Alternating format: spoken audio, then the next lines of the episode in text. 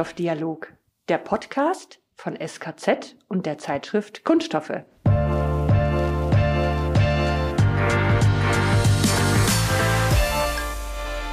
Herzlich willkommen bei einer neuen Folge des Kunststoffdialogs. Ich bin Alexander Hefner vom SKZ. Mit mir heute am Mikro habe ich den Clemens Doriat von der Kunststoffe. Hi Clemens. Hallo Alex, Servus. Freut mich, dass ich dabei sein kann. Clemens, wir fremdeln ja heute ein bisschen, muss man fast sagen. Alex, ich war auch ziemlich geschockt, wie ich das Thema gesehen habe, aber leg mal los, ich bin gespannt. Ja, es wird auf jeden Fall spannend. Wir haben einen echten Experten. Kurz zur Firma. Wir sprechen heute mit Headmade Materials. Das waren mal zwei ehemalige Kollegen von mir aus dem SKZ, die ausgegründet haben. Die haben wir heute aber nicht der, sondern wir haben heute den Levent Akbas. Der ist Chief Commercial Officer bei Headmade Materials. Hallo Levent, freut uns, dass du da bist. Hallo, danke, dass ich heute dabei sein darf. Sehr gerne. Wir profitieren davon, wir kriegen hoffentlich ein paar Antworten. Ich steige gleich mal ein. Levent, du warst vorher lange bei Covestro. Was hat dich eigentlich bewogen, jetzt zu sagen, auch Konzern ist mir zu stressbefreit, ich möchte nochmal richtig in ein Startup? Ja, ich bin vielleicht, hab ich, das haben mir schon oft welche gefragt. Und ich glaube, am Ende bin ich vielleicht einfach ein echter Millennial. Also es hat mich einfach nicht mehr so gereizt zu sagen, ja, ich möchte in der Hierarchie bis nach ganz oben und das ist mein Lebensweg, sondern mich haben die Inhalte immer sehr getrieben. Also ich immer das Gefühl, dass ich was in der Welt bewegen kann. Darauf dann hinter stolz äh, zurückblicken zu können, ist so ein bisschen, was ich mir für mein Leben verschrieben habe. Ich war eigentlich auch schon wieder an einer spannenden Geschichte bei Covestro gleichzeitig zugange. Und ähm, bin dann über, über einen Kontakt mit Christian und Christian in Kontakt bekommen. Also da hat mir eigentlich einer gesagt, hey, da gibt es so eine Firma, Headmade Materials, die sind noch im Stealth-Mode, aber die haben eine tolle Technologie, guck dir das mal an. Möchtest du da mal mit denen sprechen? Und dann habe ich gesagt, ja, okay, klar, gerne. Und saß im Raum und merkte auf einmal, hey, euch kenne ich doch. und dann haben sie mir die Technologie erklärt und dann war ich Feuer und Flamme, weil es ist gleichzeitig ein Materialunternehmen und ist einer der größten Innovationen, die ich zumindest in der 3D-Druckbranche in den sechs Jahren, in denen ich das vorher gemacht habe, gesehen habe. Und da nochmal die nächste große Geschichte gemeinsam vorzubereiten, das fand ich viel, viel attraktiver als etwas, was jetzt schon groß geworden war, dann quasi zu managen. Ne? Cold Metal Fusion ist das Stichwort, ne? Alex, das mhm. klingt ja hochtechnisch. Die Kernfusion wird es nicht sein, aber sehr innovativ, hast du gerade selber gesagt, Levent. Wo ist denn der Kunststoff in der ganzen Geschichte? Denn sonst hättest du es, nehme ich mal an, doch nicht in unseren Podcast geschafft. genau. Also in der Außenwahrnehmung denken viele, das ist Metalldruck.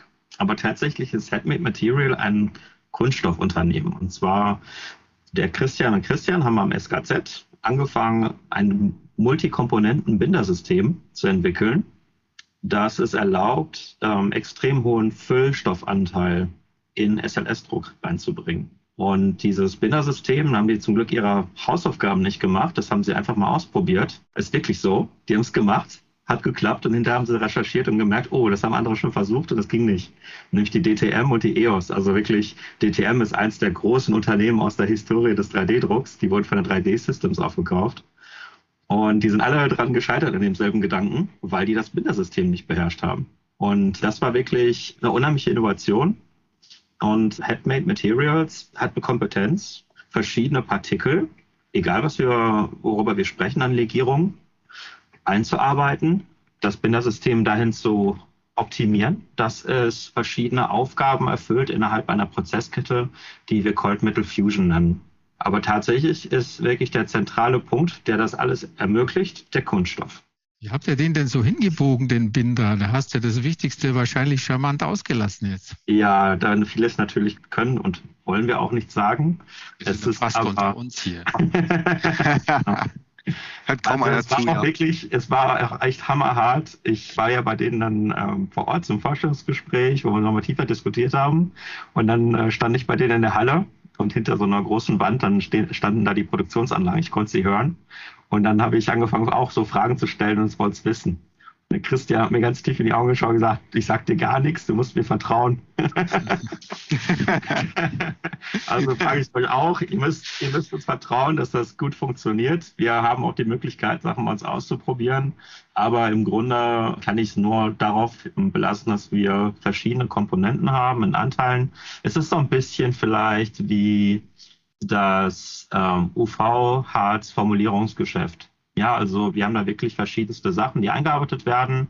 Das ist also auch nicht mal eben so gemacht, dass man einfach das nächste Material mit reinnimmt, den nächsten Grade.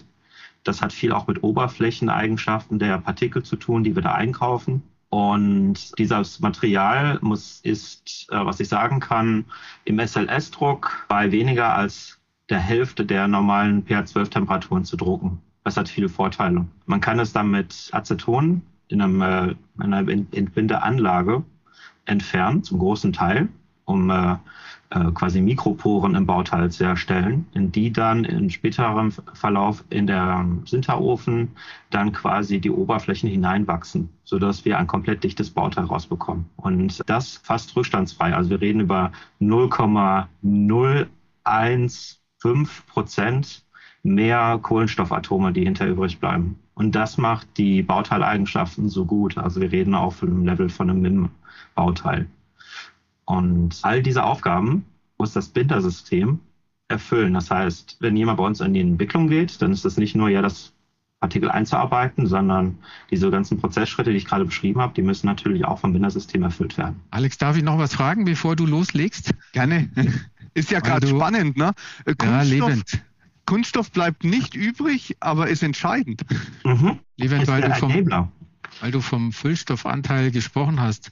Zweiteilige Frage vielleicht. Wie hoch muss er denn mindestens sein, damit das Ganze funktioniert? Und wie hoch könnt ihr ihn tatsächlich treiben? Wie hoch er mindestens sein muss? Hm, das kann ich dir nicht beantworten. Also ich würde mal vermuten, ich, ich, würde mal vermuten, dass wir schon, also wir sind in einem Bereich von über 60 Prozent, also so zwischen 60 und 70 spielt das mal sich meistens ab.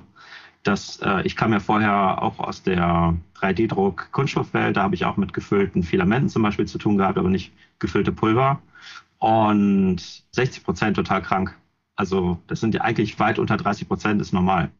Mhm. Ich denke, dass du schon eine sehr hohe Füllgrad benötigst für diese Technologie, denn umso mehr Kunststoffkavitäten zwischen den Partikeln stecken, die wir hinterher rausbrennen und rauslösen, umso höher der Schrumpf und umso höher das Risiko dann hinterher natürlich, dass das Ganze wieder zusammenfällt. Klingt logisch. Was würdest du sagen, ist dann der entscheidende Vorteil gegenüber traditionellen 3D-Druckverfahren? Wenn ich, wenn ich bei 3D-Druck irgendwas schon traditionell nennen darf. ja, jetzt ist die Frage, was ist traditionell im Vergleich dazu? Also typischerweise ist es zwar eine neue Technologie, aber die erste Technologie, gegen die uns viele vergleichen, ist das Binder Jetting. Eigentlich ja auch jetzt mit, weiß nicht, vier, fünf Jahren noch jung im Vergleich zu SLM oder DSLM. Aber ja, im Binder Jetting zum Beispiel haben wir ein äh, ein Vorteil, weil die, wir machen ja im Grunde so eine Art von SLS-Pulverpartikel. Das sieht ähnlich aus, wie man das aus dem pH12 kennt. Aber da drin sind quasi ganz viele äh, Metallpartikel gefangen. Also wir coaten nicht jedes einzelne Partikel Metall, sondern es sind so Agglomerate, ja. Und die sind in jede Richtung liegen die in diesem, in diesen Partikeln drin. Die sind halt schön verteilt. Und wenn wir jetzt das Ganze hinterher ausdrucken und durch diesen Prozess führen, dann kriegen wir wirklich äh, homogene Schrumpfeigenschaften. Also in jeder Richtung haben wir denselben Schrumpf. Und das ist ein ganz entscheidender Vorteil, gerade für Leute, die entwickeln wollen, weil vielen ist das Sinter-Thema ja sehr fremd. Also die, die aus dem 3D-Druck kommen. Einige haben es noch nie gehört und denken, das ist sowas wie in Pulvern. Einfach mal in den Backofen schieben. Und dafür braucht man dann meistens eigentlich ziemlich viele Anläufe, das Bauteil genau so auszulegen, dass man es optimal in die Position, die man es haben möchte, also in die Sollgeometrie hineinschrumpfen lässt, wenn man das in den Ofen stellt. Das ist ganz gängige auch MIM-Technik, das ja auch Binder verwendet. Und weil wir halt uniform schrumpfen, ist das Spiel leichter, das zu tun. Und man kriegt natürlich auch sehr, sehr gute Bauteileigenschaften raus. Also wir haben zum Beispiel, das wurde auch von Element 22, einem starken Partner von uns, die sind ein Mimmler, ein Titan, total stark. Und die haben auch Werte äh, publiziert. Also da kriegen wir Reißdehnung von 15 Prozent hin. Typischerweise Binderjetting ist hier vielleicht zwischen 6 bis 9, je nach System, äh, in der Lage zu halten. Auch in den Zugwerten kommen wir an die 1000 Megapascal ran und in einem Titan-Bauteil und sind hier absolut auf Niveau von, von äh, EBM SLM. Die sind typischerweise ein bisschen höher als was ein Sintergefüge kann, weil man halt, wenn man aus dem Schmelzverfahren kommt, ist ja, also ich weiß nicht, wie tief hier im Metall drin steckt, das habe ich alles auch neu gelernt, das wird total spannend. Es ist halt wirklich wie Chemie, aber die passiert halt beim paar hundert Grad. Da sind quasi Oberflächenstrukturen, da bilden sich wie Körner, wie so Fasern im Metall.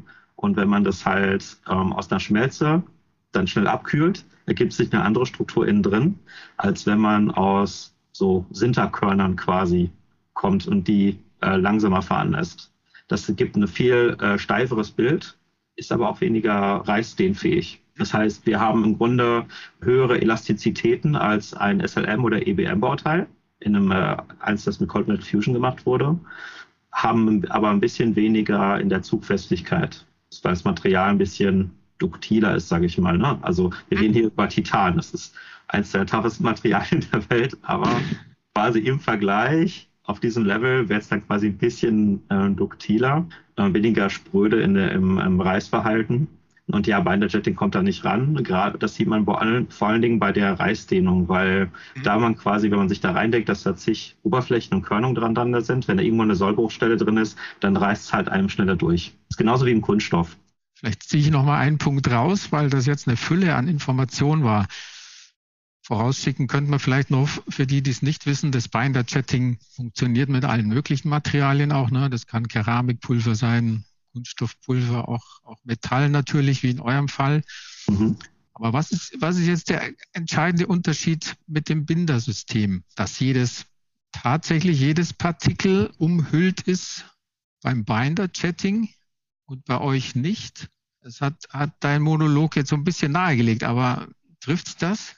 Nee, also wir haben im Cold Metal Fusion haben wir Agglomerate von Partikeln. Die hm. sind, die sind quasi umhüllt von Kunststoff. Nicht genau. komplett, wir können uns das vorstellen wie eine Brombeere, ja, also da sind kleine Stachel, die noch rausgucken. Zum Beispiel, das hilft sogar dabei, dass man Titan, das Explosionsrisiko, deutlich reduziert. Wir sind jetzt noch konservativ und reichen genau die in dem MIM-Partikel meistens. Also wir brauchen noch nicht so das extrem feine. Das hilft schon, aber wir sind da schon recht flexibel. Wir reduzieren aber das Arbeitssicherheitsrisiko und wir, wir arbeiten gerade bei uns. Wir haben halt auch eine Produktionstechnologie, um das Pulver zu ermöglichen. Also es ist nicht, es ist halt so äh, auch beides, was, was das Unternehmen sehr, sehr gut kann und sonst keiner. Und da glauben wir, in der nächsten Generation können wir das komplett so bauen, dass wirklich alles Kunststoff ist. Und somit hätten wir sogar äh, es ermöglicht, Titan explosionsrisikofrei äh, zu transportieren, zu lagern und zu verarbeiten. Wenn wir jetzt die Brombeere beim Cold Metal Fusion haben, ne, hast, hast du dann auch ein Bild fürs Binder-Jetting? Ja, beim Binder-Jetting habe ich quasi nacktes, äh, nacktes MIM-Pulver im äh, Liegen. Ja, also deswegen äh, gibt es Titan auch nicht in Binder-Jetting-Anlagen ohne großen Aufwand, weil Boom, hm? halt, ist, halt, äh, ist halt riskant. Das heißt, da muss man Schutzatmosphären fahren und sehr viele Maßnahmen treffen. Wenn ich dann halt, dann äh, nehmen wir jetzt mal einen Stahl dann habe ich ein MIM-Pulver und auf dem MIM-Pulver drucke ich ja quasi Tinte auf. Das, das ist quasi ein Lösemittel enthaltener Binder. Der, der dringt da tief ein. Und in dem Binder-Jetting ist es dann so, dass das auch so, das kann nicht sehr tief eindringen. Das heißt, deswegen sind 30 äh, Mühe Schichthöhe sind eigentlich auch eine, eine Grenze für den Prozess. Das, ähm, Im Marketing wird das oft als ähm, Detailtreue dargestellt. Mhm. Ähm, bei, beim SLS sind normalerweise 100 Mühe normal. Dadurch also hat man eigentlich auch ein Bindersystem. Das ist aber ein ganz anderes. Das muss man quasi hinterher im Ofen ausbrennen. Da besteht ein Unterschied zum Cold Metal Fusion. Da findet das quasi in einem Acetonbad statt. Mhm. Dafür gibt es auch Maschinen mit den Partnern, mit denen wir arbeiten. Und die Grünteilfestigkeit in dem Bindersystem, das wir verwenden, weil wir halt nicht auf dieser Tintenbasis kommen, die ist halt sehr, sehr stark im Vergleich zu den äh, typischen Bindersystemen im, im Binderjetting das äh, gibt halt öfter dann Schwierigkeiten, wenn man dann hinterher gedruckt hat, ist ja eigentlich erst die halbe Miete. Eigentlich Kern der Sache, und da kommen wir eher auch her, äh, ist die Sintertechnik. Und bei der Sintertechnik ist es so, man fängt ja an, den, das Bindersystem rauszuholen und nach, danach schiebt man es dann in den äh, Sinterofen. Weil man möchte ja nicht den ganzen Kunststoff an den Wänden kleben haben im Ofen. Ja, also das, da holt man raus, was, was geht. So, und in diesen speziellen MIM-Öfen ist es halt so, beim Beladen brechen einem die Teile kaputt. Die braunen Teile. Also man denkt an ein Grünteil, was aus dem Drucker kommt, und ein Braunteil, was hinterher schon den, den Großteil des Binders entfernt hat. Also bei, bei Binder-Jet-System kann ich euch nicht sagen, wie viel das ist, aber beim Cold Metal Fusion reden wir so von 2% vom Gewicht, sind vielleicht noch äh, Binder. Mhm. Dadurch hat man halt einfach eine höhere Zuverlässigkeit. Das, ist, das Ganze ist wirklich auf Produktion in der Industrie ausgelegt, dass man eher Verlässlichkeit hat. Man kann die Grünteile sogar bei uns, wenn sie aus dem Drucker kommen, mit 30 Bar Wasserstrahl strahlen. Das sind Sachen, die Leute überraschen, die jetzt aus der klassischen Technologie wie Binderjetting kommen. Warum soll ich mir denn das überhaupt antun? Das Sintern und äh, die ganzen Nachbehandlungen. Ne? Ich, ich kann doch Metallpulver, wie jeder weiß, auch direkt schmelzen und verbacken. Aber, aber ganz, ja, äh, ganz kurz, Alex. Clemens, für ja. uns als Kunststoffler, also ich habe schon mal mitgenommen, äh, Kunststoff rettet mal wieder Leben, weil das Titanpulver irre gefährlich, Kunststoff dazu, schon geht's. Ja, genau. Aber ja, aber das selektives Laserschmelzen ja. ne, oder, oder das LPF, das, die Laserbed Fusion, warum machen wir es nicht direkt damit? Ja, also die, es hinterher kommt ums, äh, wieder ums Geld, ne? Ja, also da bei, spannend, klar. Ja, ja, bei ja, den, bei den das Systemen, interessiert die Hörer auch, Levin. bei, den, bei den klassischen SLM-Systemen, EBM-Systemen, da ist es halt so, dass man diese Prozesse muss man ja stattfinden lassen unter Schutzatmosphäre und Temperatur, weil ansonsten gibt es ja total viel Spannung. Das kennen wir ja auch aus dem Kunststoff. Ja, da, da müssen wir auch achten, dass wir thermisch das Material, sage ich mal, managen. Und das passiert genauso auch im Metallbereich. Ähm, was wir mit Cold Metal Fusion gemacht haben, ist, wir haben das Ganze ausgehebelt. Das heißt, wir die, das formgebende 3D-Druckverfahren ist im Kunststoff. Und das findet unter 100 Grad statt. Ja, also wir halten so den Bauraum bei 40 Grad und so zu schmelzen fängt so irgendwo bei 80, 70 an. Nein, ist es bei 70, 80, fängt nicht nur an, das ist da. Und damit haben wir thermisch eigentlich echt sogar Vorteile gegenüber den klassischen 3D-Druckkunststoffen. Jetzt, wenn ich aber einen, sag ich mal, einen direkten Pulver nehme, ne, also in DSLM, dann muss ich den Bauraum auf die Umgebungstemperatur bringen und eine Schutzgasatmosphäre einsetzen, damit das Metall nicht reagiert. Und das macht die Maschine natürlich extrem teuer wegen den Sicherheitskonzepten, die dahinter stecken. Also so ein äh, SLS-Drucker, den kriegt man äh, mal auch zwischen 100 und 200.000 Euro. Also da reden wir teilweise Faktor 10 ne? und mehr, was der Preisunterschied ist, um die erste Maschine sich zu kaufen. Und ich sag mal, die größten SLS-Maschinen, die knacken vielleicht mal eine Million oder mehr. Also knapp über eine Million die im Markt verfügbar sind. Das ist halt in den anderen Technologien überhaupt nicht so. Die Technologien sind halt viel, viel teurer. Und das ist halt auch der, der, der Kernansatz von Cold Metal Fusion ist, dass wir aufsetzen auf etablierten, reifen Technologien, wo es halt auch schon zig Anbieter gibt, wo das jetzt das Gerät nicht mehr beim Kunden ähm, reift und wo wir eher darüber nachdenken, wie kann man quasi multiplizieren mit verschiedenen Konzepten arbeiten, um eine Produktion aufzusetzen, je nachdem, wie man das fahren möchte. Äh, Im SLM-Bereich kriegt man aber deutlich größere Bauteile hin, weil man dort ja quasi aus einem Schmelzstrang kommt. Deswegen ist das eine ergänzende Technologie zum SLM, so sehen wir das.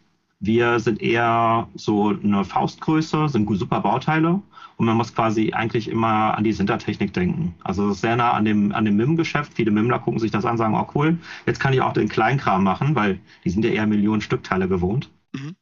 Wäre das denn auch für die, für die berühmten sicherheitsrelevanten Bauteile geeignet, eure Cold Metal Fusion? Ja, sicherlich. Ja. Also, das also Aber im Bereich, wo wir als erstes hingehen, wir sind jetzt gerade ähm, dabei, ist eine Überraschung, aber Titan, Fahrräder. Der Fahrradmarkt ist ja unheimlich am Boom. Ich weiß nicht, ob ihr das schon mitbekommen habt, aber äh, wir werden jetzt noch für die Kinder Fahrräder bestellen wollen. Nächsten auf Lager muss man alles vorbestellen. Ne? Ja, ich, ich hatte Glück. Ich habe oh, äh, Clemens, es ist, es ist verrückt. Äh, wir haben für, du kriegst in, inzwischen verkaufst du das Gebrauch, wenn die das ein, zwei Jahre gefahren haben, über dem Neupreis, weil der Nachschub an Fahrrädern fehlt. Gerade wenn du so diese, diese leichten, kleinen für die Kids, es ist eigentlich, wenn du es rechtzeitig schon bekommen hast, das ist traumhaft. Aber äh, Leben, also ich nehme schon mal mit, ihr wollt ganz stark mehr in dieses Thema Serienfertigung. Also der 3D-Druck weg vom Prototypenbau, richtig? Ja, genau. Wir wollen eigentlich das Ganze industrialisieren. Und das bedeutet für uns nicht, dass da eine industrielle Maschine steht, sondern Industrialisierung, wie wir das aus dem Kunststoff kennen. Ja, wenn du mal an Spritzguss denkst, da gibt es mhm. Institute wie euch, da gibt es zig Unternehmen, da gibt es eine Bayer, eine Covestro, eine Lanxess, und die Kunden haben ihre Projekte und suchen sich zusammen, mit wem sie welches Projekt umsetzen. Und das ist alles Fair Game. Und da mhm. geht es um Spezifikationen und Industriestandards, auf die man sich einigt. Ja, und Anwendungs-Know-how in den Materialien. Das wollen wir eigentlich vorantreiben. Und das heißt, in der Zukunft wird man noch mehr von Cold Metal Fusion hören, weil dann, woran wir gerade arbeiten, sind Partnerschaften von Leuten, die auf diesem Standard aufsetzen. Wir wollen den gar mhm. nicht äh, sagen, hier kommt jetzt unsere, unsere Technologie, sondern eigentlich ist das ja nur eine Kombination von Prozessschritten. Der Binder ist der Enabler. Mhm. Ja, aber die Prozessschritte sind eigentlich alle äh, sehr gut etabliert. Und da kommt es eigentlich nur darauf an, dass man den Anwendern es so möglichst einfach macht wie möglich, diese Prozessschritte miteinander in Kette zu versetzen. Also Standards, Prozessparameter, Daten zu publizieren. All diese Sachen finden gerade statt. Und wir gehen richtig, also unsere Technologie fühlt sich eigentlich erst wohl im Hunderttausender-Bereich, dann, dann purzeln die mhm. Preise. Wir fangen schon natürlich je nach Bauteilgröße im, im Tausender-Bereich an. Also jetzt auch der Fahrradcase, der Element 22, der fertigt jetzt so 2000 Rahmen, also für Kunden im, in den ersten zwölf Monaten, das sind so 10.000 Teile. Ja, der mhm. fängt jetzt an, die zweite sich dazu zu bestellen. Der hat halt natürlich schon so einen riesengroßen Ofen, ja. seine Prozesse. Von daher ist das sehr leicht für, für das Unternehmen. Aber viele andere, mit denen wir arbeiten, die fangen halt an, auch sich die ganze, das Ganze in der Kette dann zu entwickeln. Und das ist Industrialisierung für uns, dass man, dass es eigentlich zig Unternehmen draußen gibt, die auf dem Thema ihre eigenen Produkte und Dienstleistungen anbieten. Und wir machen das Material. Und welchen Part habt ihr bei dem Fahrrad? Darfst du das sagen? Was, was ist Cold Metal Fusion? Ja, ja. Das, ist, also das sind aus Cold Metal Fusion fertigte Verbindungsstücke im Rahmen, also Titan zu schweißen, ist nicht lustig weil es halt sehr reaktiv wird, wenn es heiß ist. Und äh, unten, wo man quasi die Pedalen hat, vorne am Vorderbau, überall da, wo Rohre quasi zusammenkommen, auch am Hinterbau, wo der Aufhänger ist für das Rad, sind äh, gedruckte Teile im Einsatz und die werden dann quasi nur noch zusammengesteckt und einmal eine Schweißnaht drumherum. Das erleichtert es sehr stark, weil vorher musste man solche Sachen natürlich zurechtbiegen und so weiter. Oh, wenn da jemand ein bisschen mehr Action-Fahrrad fährt, dann muss das hohe Belastungen mitgehen. Genau, und das äh, Carbon Fiber ist ja quasi Hauptkonkurrent. Wie heißt es auf Deutsch? Kohlenfaserstoffe? Ja. Die, die sind noch ein bisschen leichter und steifer, aber wenn da mal eine Macke hast, dann hast du ein Problem. Und beim Titan, das ist hochduktil. Da gibt es eine sehr, sehr große Anhängerschaft. Und was wir jetzt gerade mit Cold Metal Fusion machen, ist, wir versuchen durch Vergrößerung des Marktes die Preise zu senken. Also jetzt ist schon so, so eine Kurbelwelle, wo du so ein Zahnrad hast, ne, mit der, mit der Kurbel von der, für dein, für der, zum Treten. Das Gefräß aus Titan kostet sowas 300 Euro. Im Cold Metal Fusion kriegst du sowas für 100 bis 150 hin.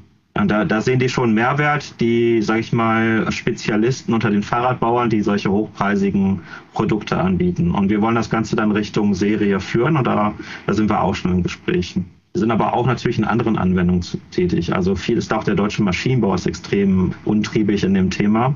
Mhm. Ob das Werkzeughalter sind oder äh, Pumpenfördertechnik, da gibt es sehr, sehr viele Anwendungen. Das, ist, das Spektrum ist sehr breit. Wir reden auch äh, natürlich mit Motorsport, solche Sachen. Ja, ich bin wieder da. Ich habe gerade mal in die Garage geschaut. Ich habe tatsächlich noch eine alte Möhre gefunden, um Hörer gegen Höchstpreis abzugeben. Hey, Spaß beiseite. Levent, ich würde doch noch mal versuchen, dem Geheimnis des Binders auf die Spur zu kommen. Ist es denn im Wortsinn eine exotische Substanz oder sagen wir mal besser eine kostbare? Macht die das Material nochmal teurer und gewinnt ihr die nach dem Auswaschen mit Aceton zurück? Was passiert da? Zurzeit noch nicht zurückgewinnen, aber Recycling liegt uns sehr stark am Herzen. Also das ist schon, sage ich mal, mit angedacht. Wir haben Technologie entwickelt in der Produktion dieser Pulver, die es uns erlaubt, dramatisch zu skalieren. Das ist auch einer der Gründe, warum ich an Bord gegangen bin. Ist sogar noch besser geworden, als der Christian mir damals versprochen hat. also wir haben ja 10 Millionen eingesammelt Anfang des Jahres, gab es ja ein Announcement dazu und ein Großteil dafür sind für die Produktionsanlagen. Also wir werden ein kleines äh, Materialunternehmen, sage ich jetzt bescheiden. Und die Möglichkeiten, hier Skalierungseffekte zu haben und, und günstig zu produzieren, die sind absolut gegeben. Jetzt gerade, wenn Kunden anfangen, dann laufen die auf Anlagen, das ist schon kostspieliger, ist aber in einem Bereich, wo das absolut konkurrenzfähig ist mit den gängigen Technologien. Aber wir zeigen jetzt schon Kunden auf in äh, vertraulichen Gesprächen, wo wir glauben, dass die Reise hingeht, ohne dass uns einer natürlich dafür dann hinterher verhaften kann einfach partnerschaftlich zu denken, weil das ist auch für uns der industrielle Gedanke dahinter, weil wir wollen gar nicht dahin behaftet sein, dass wir irgendwie eine Spezialtechnologie sind, sondern wir wollen ja quasi eigentlich eine, eine Adoption in einem industriellen Maßstab erlauben. Und wenn man solche Teile im Hunderttausender bis Millionen Maßstab produziert, dann muss es natürlich auch vom Preisgefüge her passen. Ja, wir können natürlich nicht aus dem Gespräch gehen, Alex, um auf dieses Thema Sintern und Simulation einzugehen. Ne? Das ist ja deine Spezialität. Naja, Spezialität, ich bin ja auch nicht vom Fach, aber ist tatsächlich interessant, welche Rolle, weil es ist, Sindern ist ja eigentlich ein recht komplexer Prozess. Mhm. Ähm, welche Rolle spielt die Simulation? Könnt ihr das überhaupt gut berechnen? Überraschend gut. Ich, äh, als ich ins Unternehmen eingestiegen bin letztes Jahr, hatte ich auch gedacht, oh, da müssen wir viel aufbauen. Aber äh, wir sind schon so weit, dass wir gerade mit einem Partner eine Simulations-Softwarelösung äh, vorbereiten, also die ist schon sehr weit wo man quasi dann für die Cold Metal Fusion Bauteile schon vorhersehen kann, was passieren wird, bevor man es in den Ofen schiebt und sich ärgert über den teuren Ofenlauf. Mhm. Und äh, das uniforme Schrumpfverhalten hat halt einen, einen, sehr großen Einfluss darauf, dass es so einfach ist. Mhm. Ja, also bei uns, wir fangen halt an, das waren so 12 bis 15 Prozent. Nämlich, wenn jetzt mal wieder das Binder Jetting, wenn man da auch im Pulver unterwegs ist, da sind man so normalerweise XY 16 bis 19 unterwegs, Z 22 bis 26, je nach Bauteilhöhe. Umso höher ein Bauteil quasi in der Jobbox liegt von einem Weinerjetter, umso höher geht der Z-Schrumpf. Und bei uns ist es halt nicht so komplex. Das heißt, man kann ja eigentlich schon recht zuverlässig sagen, okay, ich vergrößere es um 15 Prozent, kriegt mein Bauteil so raus, wie ich es haben möchte. Und im Sinterlauf haben wir es dann auch sehr, sehr einfach, weil wir weniger Verformungsprobleme bearbeiten müssen. Wenn du aber ein Hufeisen versuchst, in einem Sinterofen zu fertigen, dann ist das genauso, wie wir es aus dem Kunststoff kennen. Ne? Dann äh, hat man echt Spaß, wenn man die Form halt wieder rausbekommt. da kommt es trotzdem vor, dass ihr sagen wir mal beim Zahnrad, wo es dann vielleicht um den Zehntel Millimeter geht, im ersten Zyklus nicht, nicht nah genug in der Präzision hinkommt an das, was, was benötigt wird? Ein Zehntel kriegen wir hin, das ist eigentlich, das ist easy. Ja. Aber wenn man dann noch, sag ich mal, einen Schritt weiter geht, also wenn man, also wir haben Leute, die geben, wir sind im Hundertstel unterwegs, die halten sehr, sehr teure Schneidwerkzeuge, zum Beispiel für Fräsanlagen haben wir gerade mal eine Anwendung gehabt. Dann äh, versucht man da noch Kühlkanäle mit einzubauen. Das kann man halt natürlich um, kostenlos sozusagen mit der Technologie ja lösen. Da macht man schon ein paar Fahrten. Aber so eine typische Toleranz ist im Zehntelbereich. Und das mit dem Sintern dann auch nicht so kompliziert. Es sind auch ähm, gerade die, sag ich mal, die Bauteile, die so ein bisschen größer sind, wo man mit MIM an die Grenzen kommt. Auch beim Binerjetting, das Binerjetting ist eher für die filigraneren, kleineren Sachen im Vergleich jetzt im Kontrast zu Cold Metal Fusion positioniert. Also so größere Sachen, die kriegt man echt gut hin, gerade wegen dem Schrumpfverhalten. Weil diese, das ist ja quasi wie so ein Multiplikator oder wie soll man das sagen? Das Problem wird verschlimmert, umso größer man wird oder umso massiver. Mhm. Ja, weil das alles mit dem Schrumpf zu tun hat. Und das ist natürlich dadurch ein großer Vorteil, den man mit der Technologie aufspielen kann. Wir haben es jetzt ja nie explizit gesagt, aber wenn das Kürzel MIM fällt, ne, dass die Spritzgießer wissen es, da, da reden wir dann von Metallspritzgießen. Ne? Ah ja, Entschuldigung, ja. ich denke mal, unsere Experten, die uns zuhören, die wissen es. Für die wenigen, die, die vielleicht gestutzt haben, MIM, MIM. Ja, wir hatten jetzt eine ganze Reihe Zahlen, Alex, und du hast noch eine ganz andere, oder? Ich habe noch so quasi zum Abschied noch eine besondere Zahl, unsere Zahl der Woche, und die ist 1,6. Euro. Was hat es damit auf sich, Clemens? Das wüsste ich auch gern, wo du die ausgegraben hast. Ich bin schon vielen Zahlen begegnet, die kannte ich auch nicht. hast du mir nämlich noch geschickt und die besagt, dass die Kosten für den Metall 3D-Druck, zumindest im Jahr 2018, bei 1,60 Euro, Achtung, pro hergestellten Kubikzentimeter liegen. Was sagt der Levin dazu? Das heißt Kann er billiger wahrscheinlich. Da geht auch was. Ich habe schon Bauteile mit 50 Cent gesehen. Super. Damit wären wir leider auch schon am Ende. War super spannend. Mal ein, ein anderer Blick auf Kunststoff, Clemens, glaube ich. Aber du hast gehört, der Enabler. Ohne Kunststoff geht's nicht. Ja, ist mir natürlich nicht entgangen. Ne? Von daher. Das Coole ist, wir, wir beschäftigen uns mit denselben Kunststoffprozessthemen im SLS-Druck wie alle anderen auch in der Kunststoffszene. Und wir sind so quasi so ein bisschen der, die Grauzone zwischen den Metallern und den Kunststofflern. Das ist echt, echt sehr, sehr spannend. Es ist schön, dass die Brücke mal geschlagen wird, Levent. Vielen Dank an dich, dass du uns heute Rede und Antwort gestanden hast. Ja, danke. Ja, gerne. Danke für eure Zeit. In diesem Sinne macht's gut. Ciao. Nächsten Mal. Ciao.